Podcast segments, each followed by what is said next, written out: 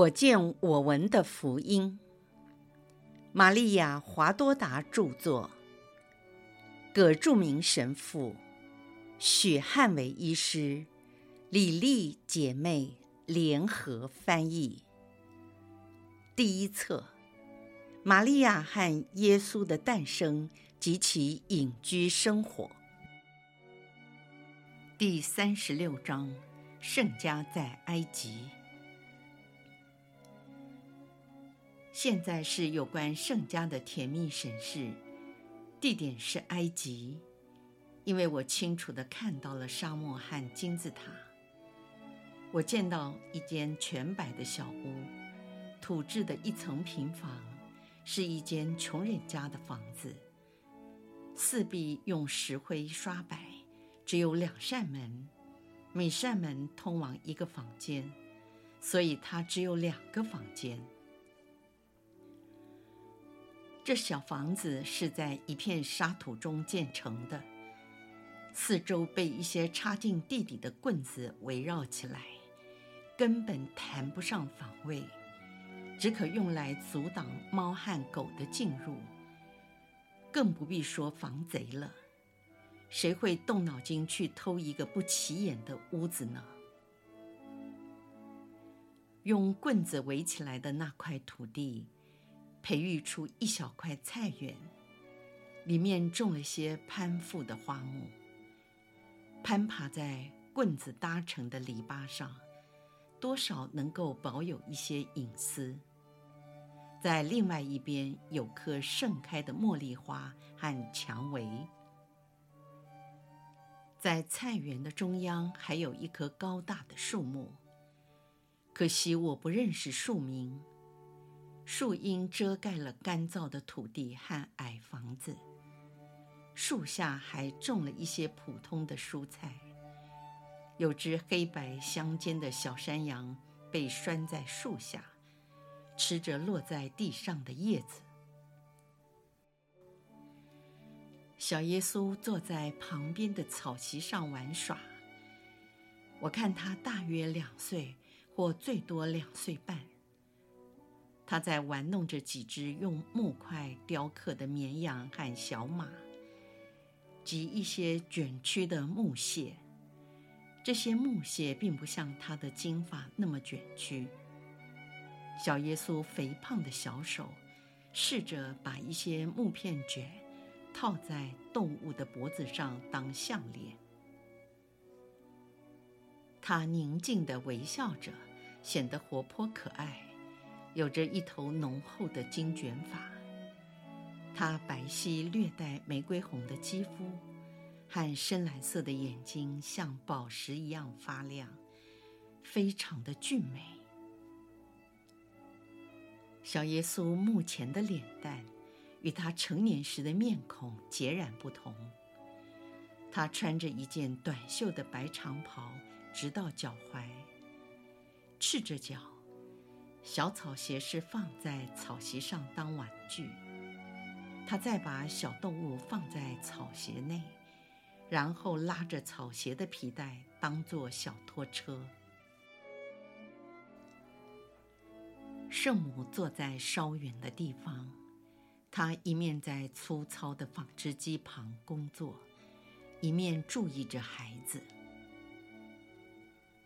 她身穿暗红色、像紫水晶的长袍，衣服的袖子是细长型的，头上没有戴头纱，金黄色的头发分两边，扎成两条简单的辫子，绑在脑后。身上也没有佩戴任何饰物，有的只是她最甜美的笑容和她最美丽的外貌。他的五官和脸型非常的细致协调，看起来大约二十岁左右。这时，玛利亚站起来，走到孩子的身边，帮他绑上带子，穿好了鞋。她轻轻地抚摸着小耶稣，并亲吻着他的小脑袋和美丽的眼睛。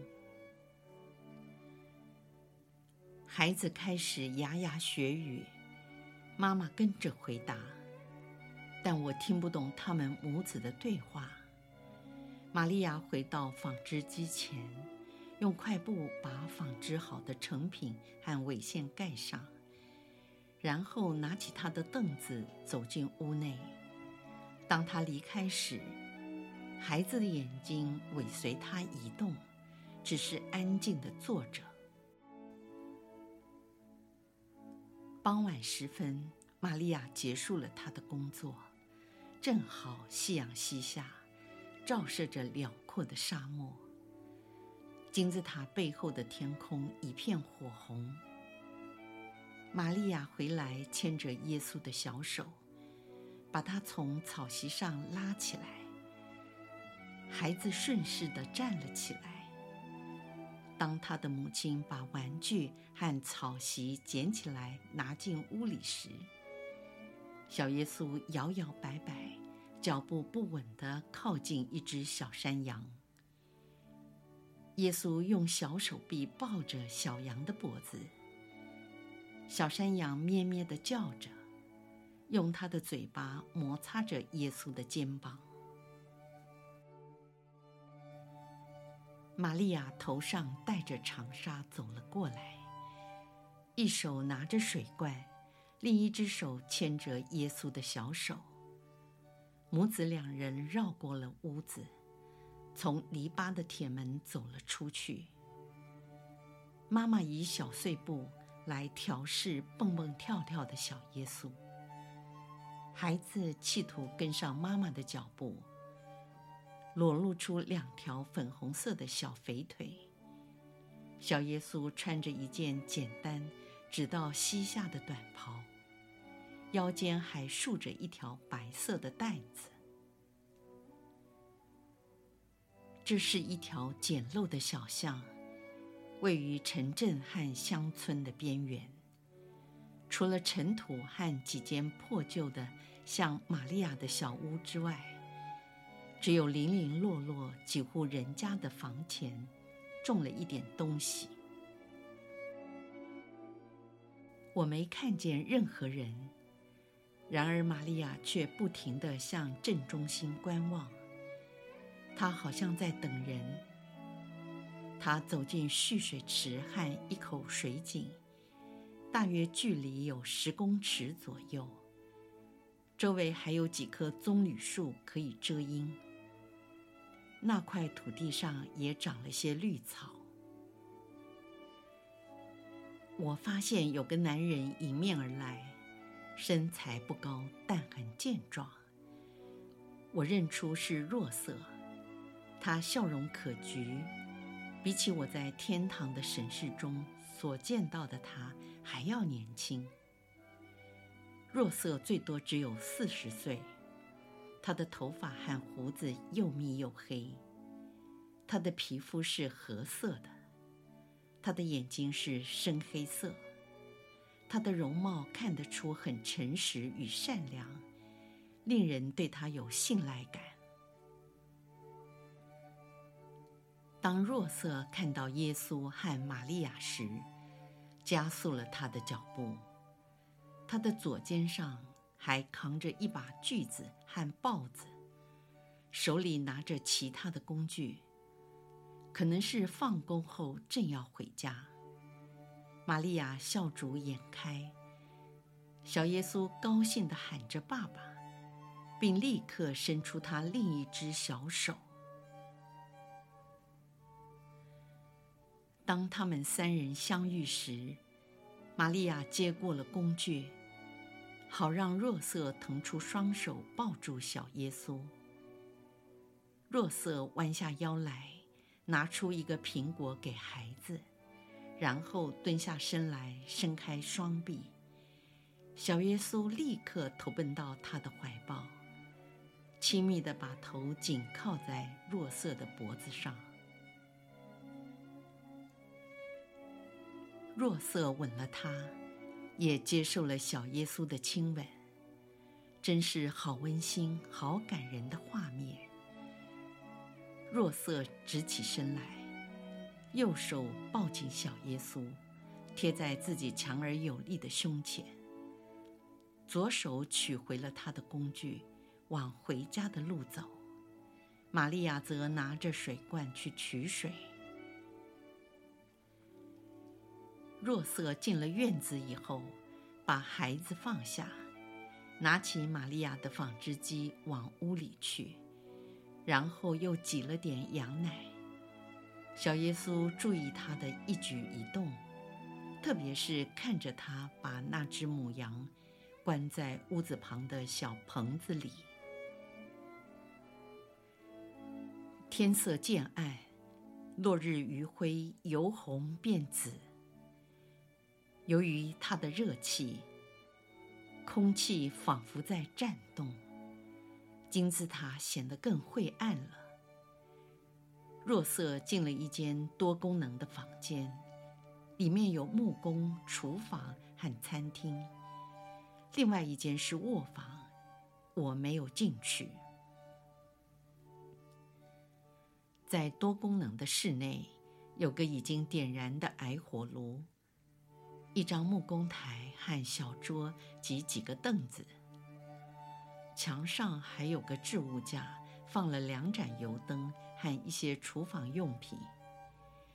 玛利亚的纺织机也搁在角落里。这实在是一间简陋的住家，却井然有序。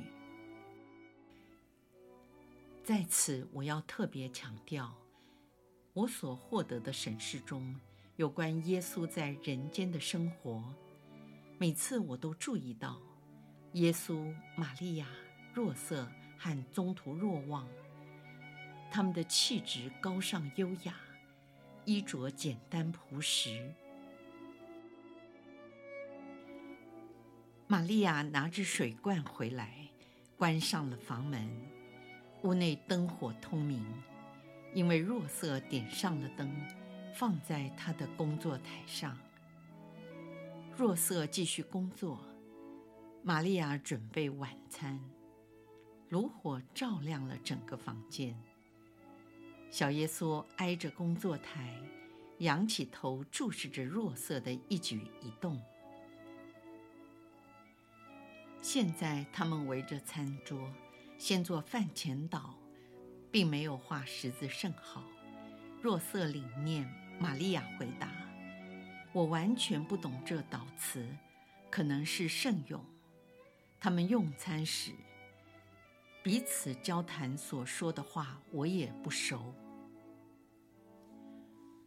他们入座之后，玛利亚把小耶稣抱在膝上，给他先喝一点羊奶，然后切了小块面包，浸在羊奶里，慢慢的给他吃。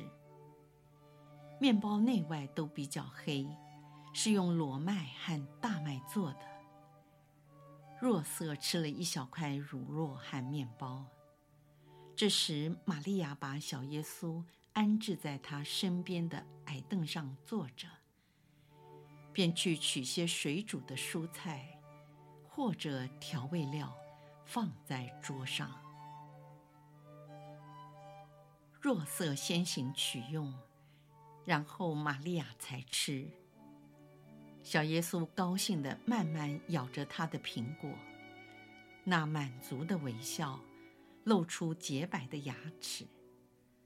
最后，他们还吃了些橄榄或是枣子，并没有喝酒。这就是穷人家的简餐。但这家庭所散发出平安与和谐的气氛。是任何豪华的皇宫所无法感受到的。耶稣今晚不发言，也不解释这一幕。他以神视的恩赐教导我，已经足够了。愿他永受赞美。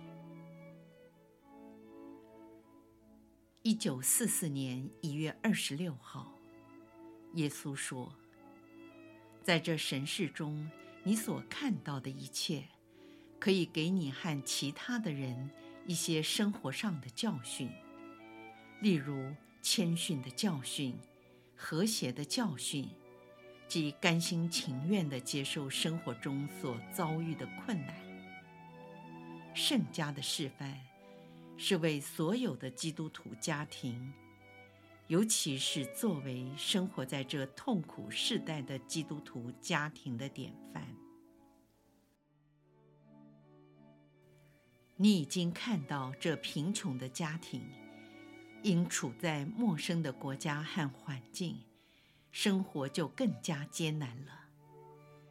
有很多人，他们只是一位过得去的信徒，他们祈祷也领圣体，完全为了自己的需求，而不是为灵魂的需要或为天主的光荣。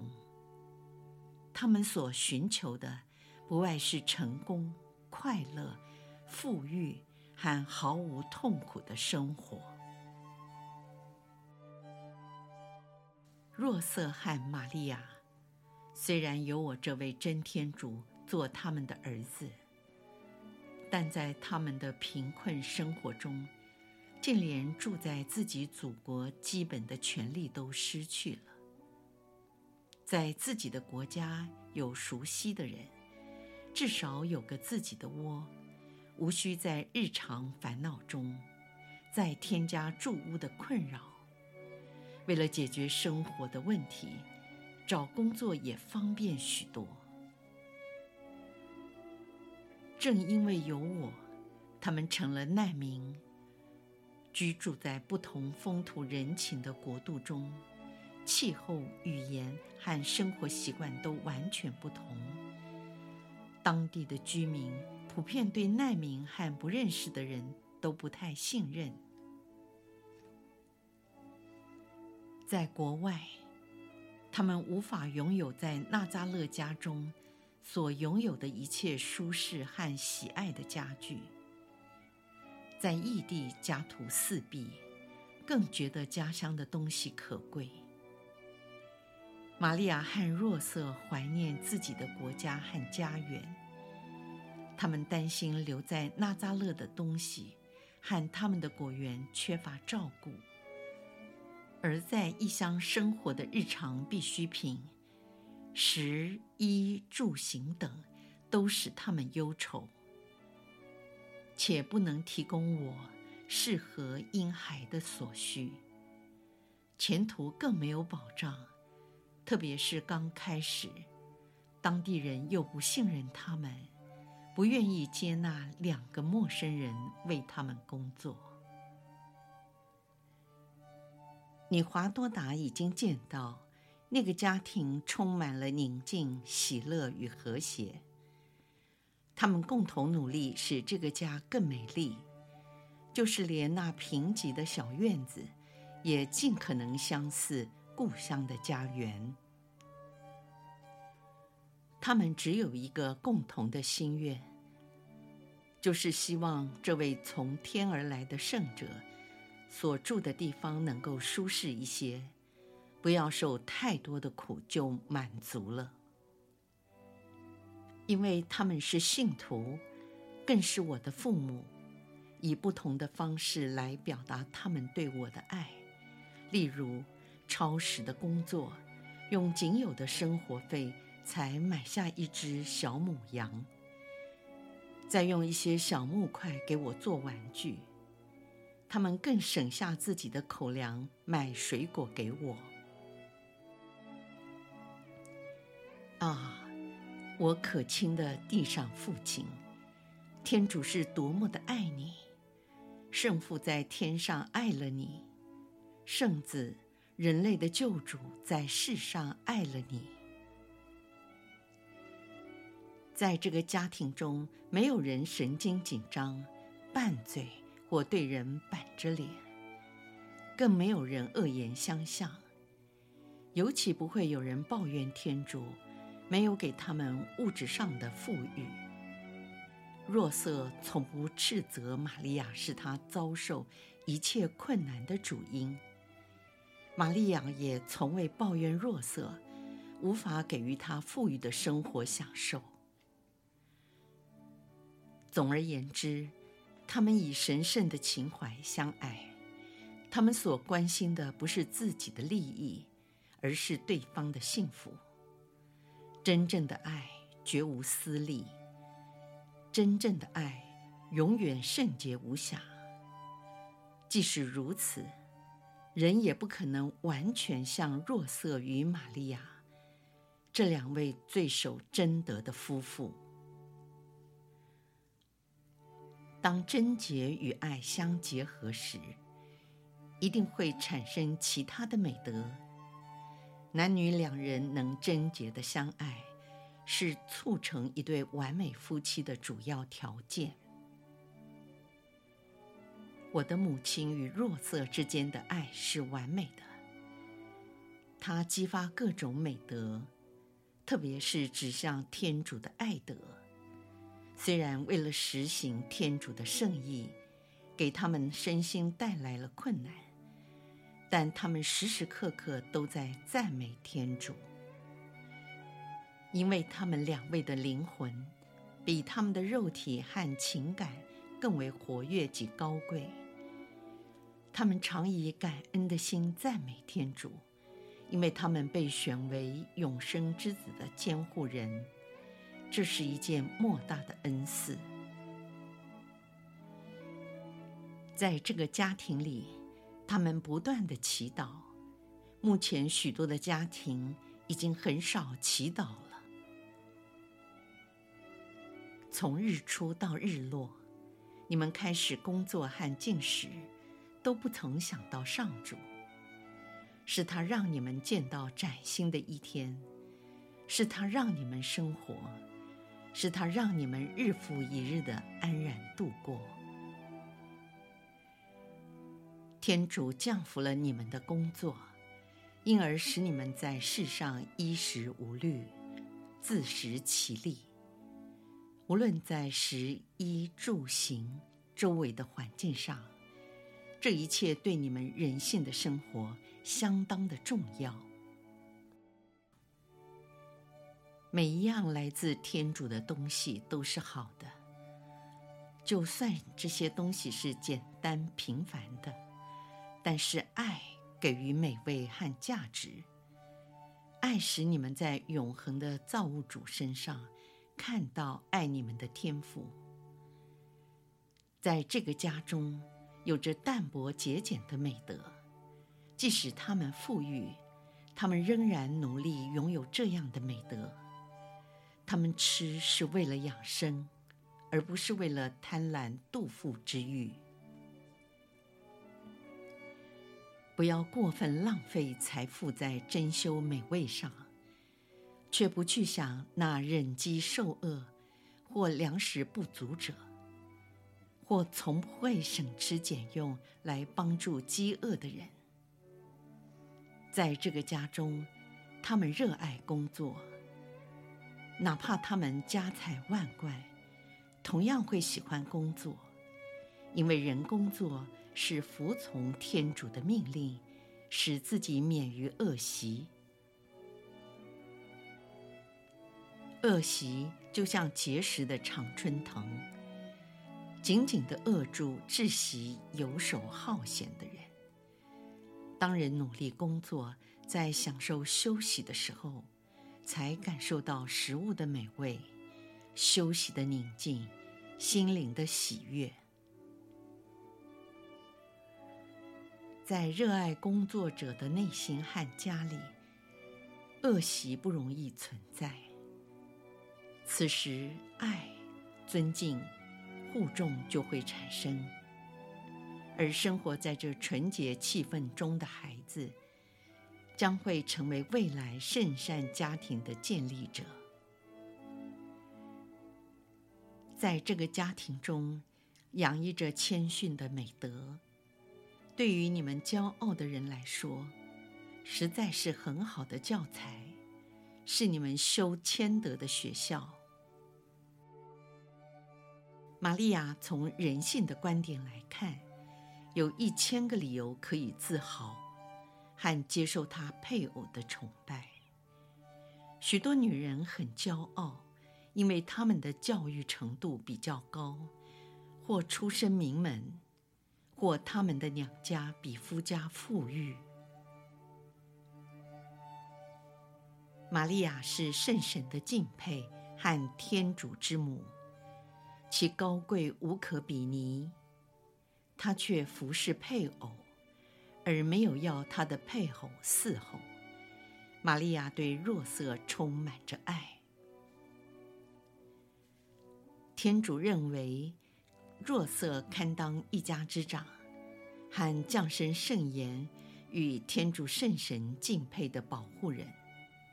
他关心他的配偶玛利亚不可过于操劳，自己长期担任家中最卑微的工作，尽其所能使玛利亚快乐，并使她的住处更加舒适，她的小花园更加美丽。这个家庭井然有序，无论在超性方面、伦理方面。和物质方面都是有条不紊的。在超性方面，天主是最高的权威，他们崇拜天主和爱天主。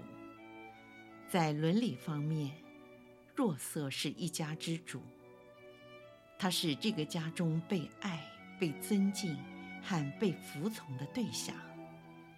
在物质方面，他们认为食衣住行，所有的一切都是天主的恩赐，万有都是天主所创和照顾的。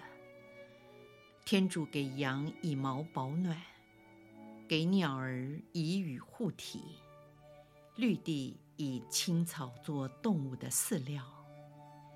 他给田间的百合花。以美丽来悦人心神，其他例如房屋、衣服、家具等等，都是天主的赏赐。